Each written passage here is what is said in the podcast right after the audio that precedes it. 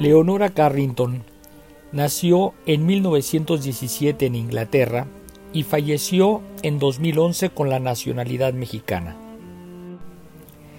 De familia conservadora y aristócrata, su padre Harold Carrington fue un importante industrial inglés, Leonora rompió con todos los convencionalismos de su familia y dio vuelo a su independencia por medio de la literatura y el arte, encontrando un refugio a su imaginación desbordada y rebeldía en la creación artística. Por imposición familiar, estudió en escuelas religiosas, de las cuales huyó para viajar a Londres y Florencia, para incursionar en las artes plásticas.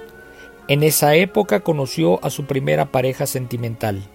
Me refiero al artista surrealista Max Ernst, figura que le influyó con su arte y que fue fundamental para el ingreso de Leonora a las filas de los artistas europeos vanguardistas en la década de los 30 del siglo pasado.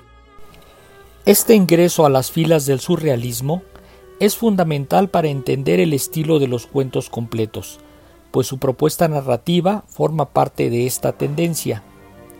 La prevalencia de los sueños y la construcción de otros mundos como consecuencia es justo la esencia de los relatos de este libro.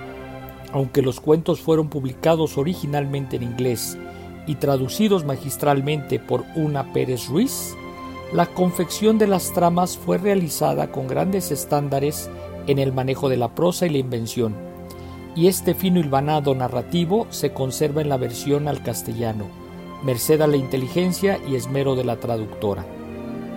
Amiga de Remedios Varo, famosa artista plástica del surrealismo, la autora Leonora Carrington nos introduce en su campo onírico donde los animales y los hombres, las edificaciones y las épocas se funden en sorprendentes relatos que nos asombran y aterran, pero que también nos deleitan. No hay espacio para el aburrimiento.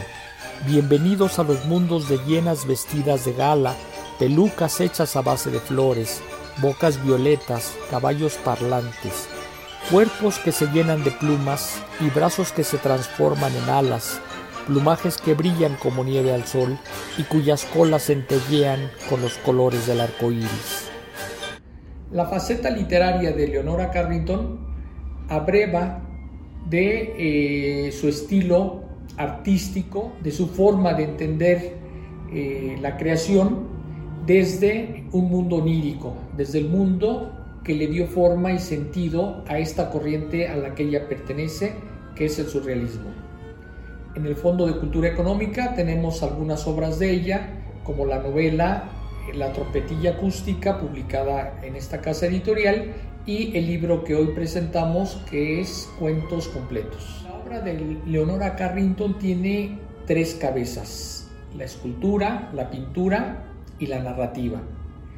Eh, ella logró fundir tres lenguajes diferentes en una pasión, y es la pasión por los sueños, por la creación a partir de una imaginación desbordada, donde los animales y las personas forman parte de un universo que nunca debió haber sido separado. Quédate en casa leyendo. Finalizo con líneas del libro. Pronto estaré contigo, mi amor ya lo está, sus alas son más veloces que mi cuerpo, Abrazo el viento del sur porque sopla hacia ti, vida mía. Tu voz retumba más que el trueno, tus ojos deslumbran más que el relámpago.